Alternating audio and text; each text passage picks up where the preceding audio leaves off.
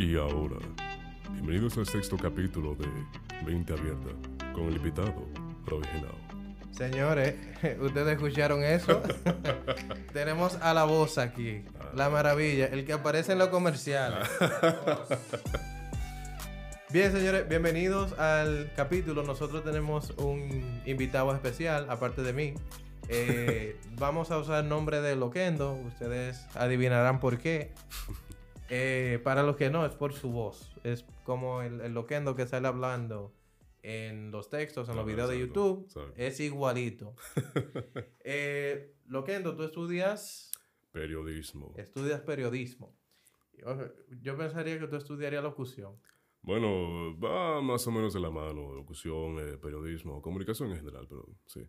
Ok, pero no hay una carrera en, específico de periodismo. Sí, sí. Digo, sí. de, de, de periodismo, de, de locución.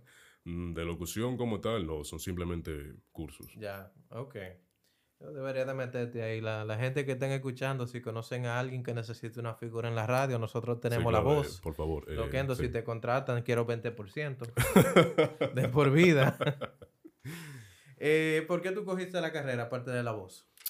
Bueno, principalmente fue por quizás insistencia de los, bueno, primordialmente de ustedes, porque, a ver, cuento así más o menos un poco mi, mi historia, como así eso, nada, un niño normal en la escuela, llega a los 14, 15 años y, Y se pasa- te bajan las bolas Es- es- y sale esa voz. en un principio, pues, ¿qué te digo? Soy, soy el dueño de la voz, yo no lo noto. Obviamente es evidente de que de los 10 años hasta ahora hay un cambio, o sea, obviamente es evidente. Sí. Sin embargo, yo no lo noté, tampoco... No, no, tampoco- claro, es que la persona no nota en su propio cambio. Exactamente, no era algo tan obvio para mí. Pero los maestros, mi familia, obviamente. De hecho, hay una anécdota bastante eh, chistosa. Estaba yo con mis hermanos en el comedor. Ah, mi madre ya había servido la comida. Entonces ella estaba en su cuarto viendo un programa en la TV. Cuando empiezo, digo yo una frase X y él sale corriendo del cuarto. Porque pensaba que había un hombre en la puerta cuando era simplemente yo hablando. Y yo como que... Mami, llegó tu papá. y sale la mamá tuya ahí buscando dónde que qué fue lo que pasó. No, pero ya al tiempo me di cuenta de que justamente era por eso que ella había salido, pero como te comento, realmente el cambio no lo noté hasta que los demás me lo hicieron saber. Sí, y yo recuerdo que al principio esa no fue tu primera elección de carrera. Yo creo que nada. tú comenzaste estudiando medicina. Efectivamente. Sí, y te diste cuenta de la dura realidad. y De la dura, de la cruda, cruda, cruda realidad. Sí, sí, sí. y pensaste, ¿cómo diablo yo voy a pasar tanto trabajo con esta hermosa voz?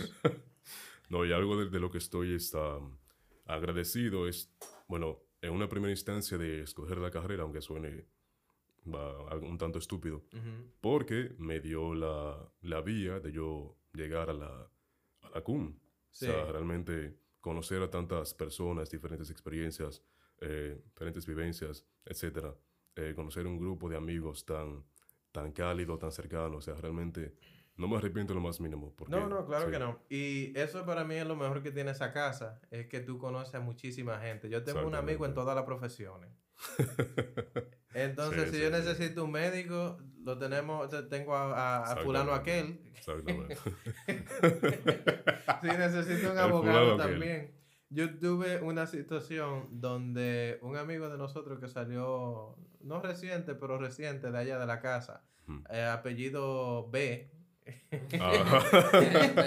apellido B, que cuando yo fui a, a firmar el contrato de esta casa, yo se lo mandé. Dije, mira, revísame que no me estén, que no haya una cláusula, una desgracia por ahí que me vayan a meterlo más adelante. Y, y nada, y resultó. Antes de continuar con la conversación, en el episodio anterior, yo estoy seguro que ustedes ninguno lo notaron. Pero todas las preguntas que yo hice, desde la primera hasta la última, fueron creadas con un programa de inteligencia artificial. ¿En serio? En serio. En serio. Todas. Oh, wow. Todas. Todas. La conversación completa, yo la tengo escrita aquí, de que había escrito un programa de inteligencia artificial. Oh, wow. Ya. Ya tú sabes. Que viva la inteligencia. Entonces, para ustedes que son de que creativos y creen que se van a buscar la vida haciendo guiones. Vayan buscando Ay, qué ay, hacer. ay, Vayan buscando qué hacer porque ya eso va a quedar, va a quedar fuera. Ah, tú sabes. ya cuando la programen a la vaina que haya un robot que se le conecte y haga lo que eso piensa o diga, se acabaron todas las otras carreras también. Tú sabes. Ya, Sí, para que lo tenga claro. Absolutamente todas de las preguntas que yo hice en el episodio anterior fueron creadas por una inteligencia artificial. Se llama ChatGPT. ChatGPT eh, es un programa creado por Microsoft, eh, la compañía dueña de Windows. Y es bastante hábil. Ese, la respuesta que da, la pregunta que hace, son muy cercanas a lo que haría una persona. Entonces, si alguno de ustedes necesita alguna ayudita en una clase, quiere hacer una pregunta en sí, Ahí ese programa te escribe lo que tú quieras. Tú literalmente se lo pides. Si tú Ahí necesitas un ensayo, un estudio, unas preguntas, unas ideas, todo. Señores, aproveche que uno, uno se va arrollado de vez en cuando. El único que se salva aquí lo que eres tú, que nadie tiene la voz. ahí Ay, no ser. Sí. Ahí hay algo que tú puedes hacer. Lo que no- y en tu tiempo estudiando, ¿qué tú sientes? ¿Cuál ha sido la materia que más te ha gustado de la carrera? Pues la materia que me ha gustado. Sí. Periodismo televisivo. ¿Y de qué se trata? Obviamente del periodismo en televisión, pero aparte de eso, Exactamente. ¿cuál Bueno, es el específico? realmente es más, en mi caso, fue más práctico que teórico. Nos llevaron a, la- a un estudio de televisión, ahí aprendimos que, cuáles son los equipos que se utilizan, el ah, teleprompter que nos ponen. Yo tuve la oportunidad de leer el propio teleprompter y, bueno, la experiencia fue bastante bonita. La carrera como tal es bastante bonita. Tienes que obviamente meterle ganas, como todo en esta vida, si no, no vas a llegar a nada.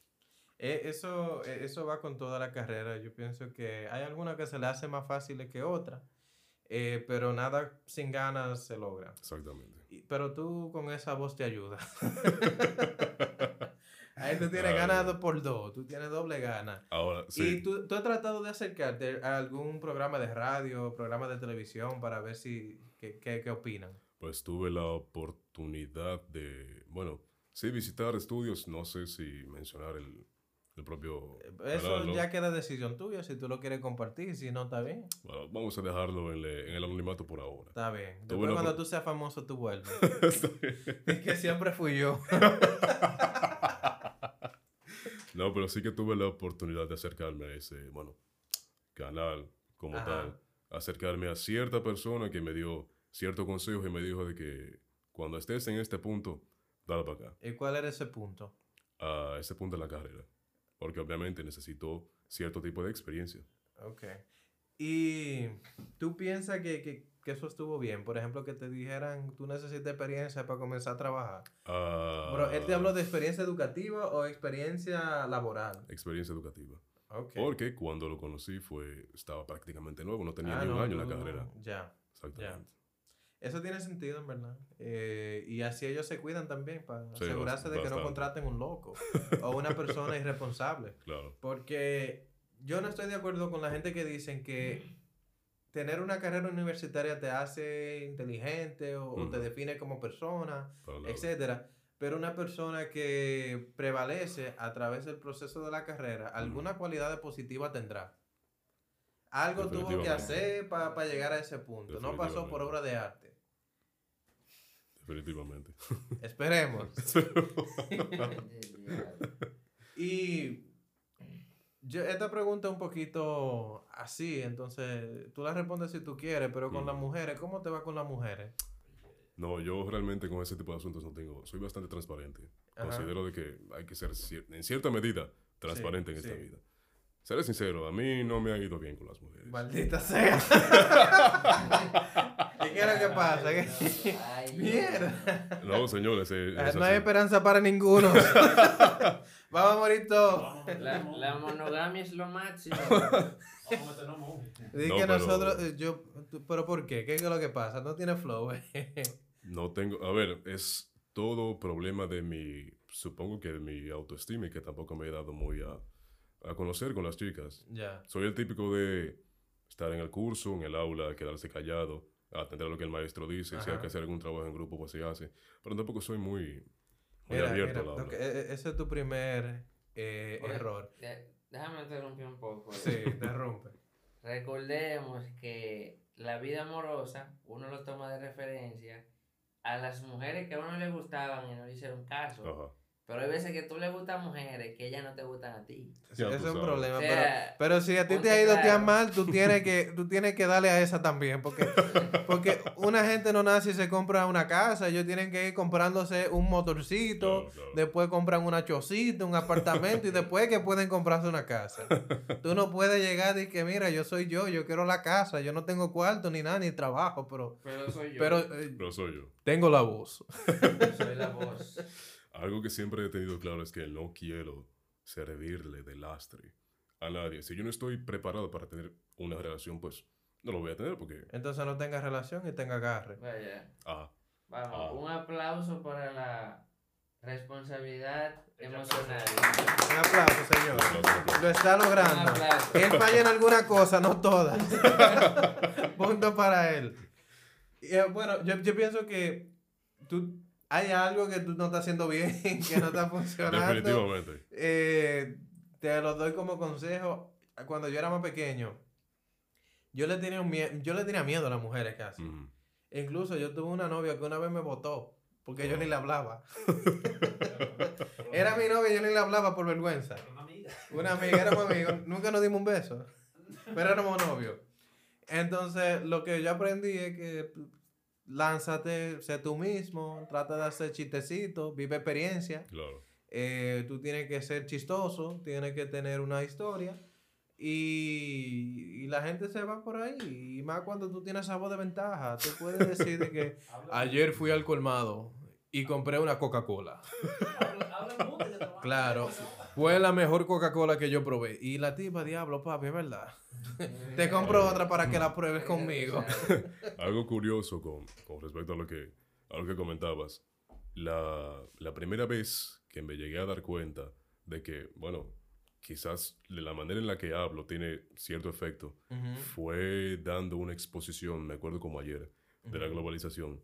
Yo creía que todo el mundo me estaba poniendo atención porque era un tema importante, entre comillas. Ajá, importante ¿Cuándo? para ti.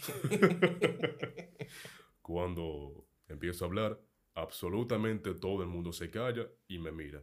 Y yo, bueno, será normal. Cuando termino la exposición, se me acerca una señora y me dice, oye, pero tú no, tienes, no has pensado eh, hacer la carrera de periodismo o, comunicación como tal. Y yo en aquel entonces pues estudiaba medicina. Ya. Y le dije con, sinceramente, no. No, ¿y por qué? exactamente, exactamente, no, ¿y por qué? Pero ya viendo el resultado, pues creo que debía hacerle caso. Sí, y yo pienso que a ti te va a ir súper bien cuando ya comiences a practicar. Gracias. Yo pienso que tu voz sería una voz bastante reconocible. Eh, como esta gente eh, de los hijos de Tuta, creo que Pío que se llama, uno sí, de sí, ellos. Donde quiera que tú escuches a ese hombre, tú sabes que es el que está hablando. Sí, sí, sí, sí. Sí. Y yo pienso que lo mismo va a pasar contigo. Otra área que tú quizás pudieras hacer es algo que se llama voiceover. Yes. eh, o, o hacer como sobre voz. Que es que alguien te da un contenido y tú lo dictas. Como tú has escuchado esas voces que están en los fondos de los videos. Sí, claro. Como claro. explicando los pasos, Claro, si es un claro, tutorial, cosas así. Eso es algo que tú puedes buscar trabajo en línea. Aprende inglés. Si sabe inglés bien, aprende más. Y, y comienza a, a, a tirarte, a lanzarte, a tirarte a prueba, a tirarte a video tuyo para que te reconozcan. Claro. Porque yo siento que sería muy, muy, muy, muy, muy fácil para ti conseguir clientes que hagan ese tipo de cosas. Pues curiosamente, bueno, esto ya hace más o menos año, año y medio. Estaba justamente pensando en conseguir trabajo en lo que, en lo que comentas. Ujú. Pero, ¿qué ¿Y te qué, digo? qué fue lo que pasó? Eh, bueno, pasaron cosas. Dame un ejemplo de las cosas. Nadie te conoce. Tú eres loco. eh. Ven acá, una de las cosas, una, solamente te pido una. Bueno, en aquel entonces, no estaba enfocado como tal. En aquel entonces mi Ujú. madre también cayó. Ah, no, no me digas, está bien, perdóname Ok, por bueno, preguntar, sí, ¿no? sí, Ya sí, sí. hasta ahí fue suficiente. sí, sí, sí. Señores, le pido disculpas por ofenderlos si lo ofendí.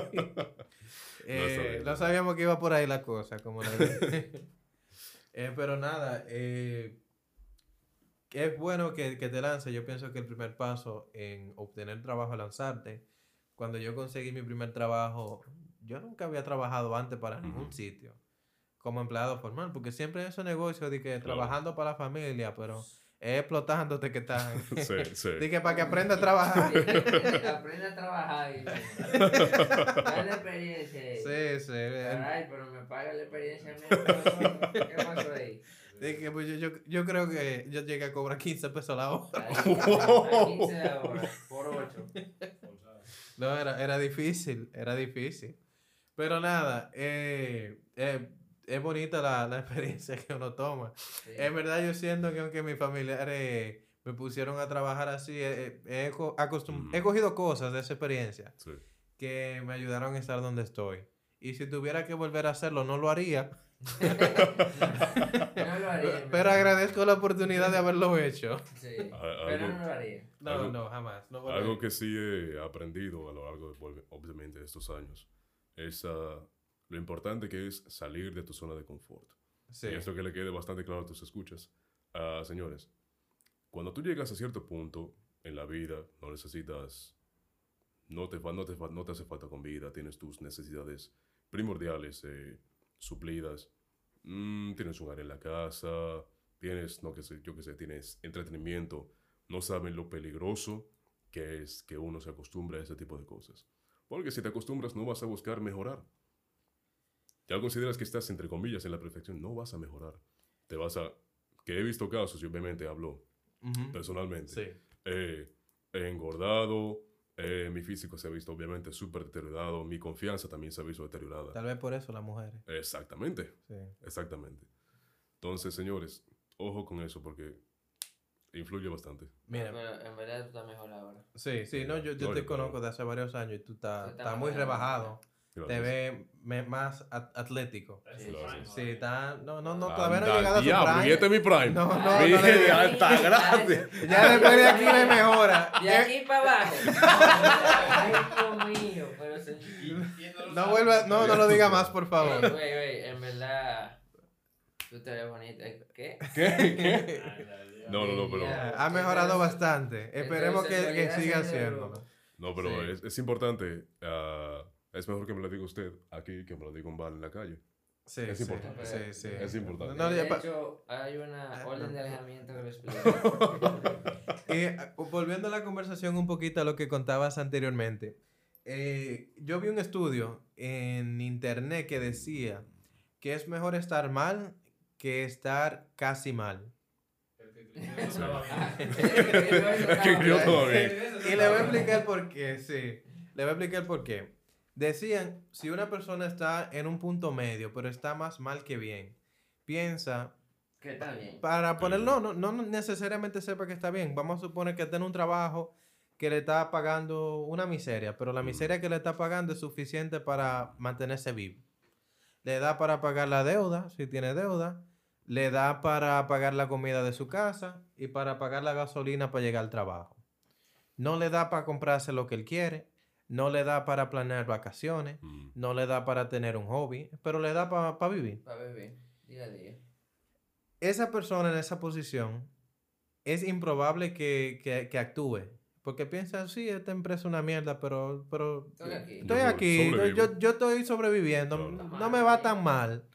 Pero una persona que en su empresa no le está dando el sueldo, eh, el ambiente laboral es negativo, él sabe que le está haciendo daño y que no le gusta lo que está haciendo, toma la decisión de irse a otro trabajo. Sí. Y cuando toma la decisión de irse a ese otro trabajo, lo toma pensando en yo voy a estar mejor que donde estuve. Y vamos a suponer que esas dos personas estuvieran en el mismo trabajo. Simplemente que a uno le daba para vivir, a otro no. A ese que no le daba para vivir, se cambia de trabajo, busca una mejor posición, Sí. aumenta su sueldo, comienza a vivir mejor y quizá llegue a ese punto medio en su vida o siga mejorando. Pero a ese que le da para vivir, va a vivir hasta que se muera en ese trabajo. Exactamente, Zona de confort. Sí. Entonces, tiene mucho que ver. Pues nada, Loquendo, muchísimas gracias por Gracias eh, estar en este capítulo. Eh, me encantó la entrada, fue súper emocionante hacer la visita en mi propio podcast. Y nada, suerte con la mujer. Gracias.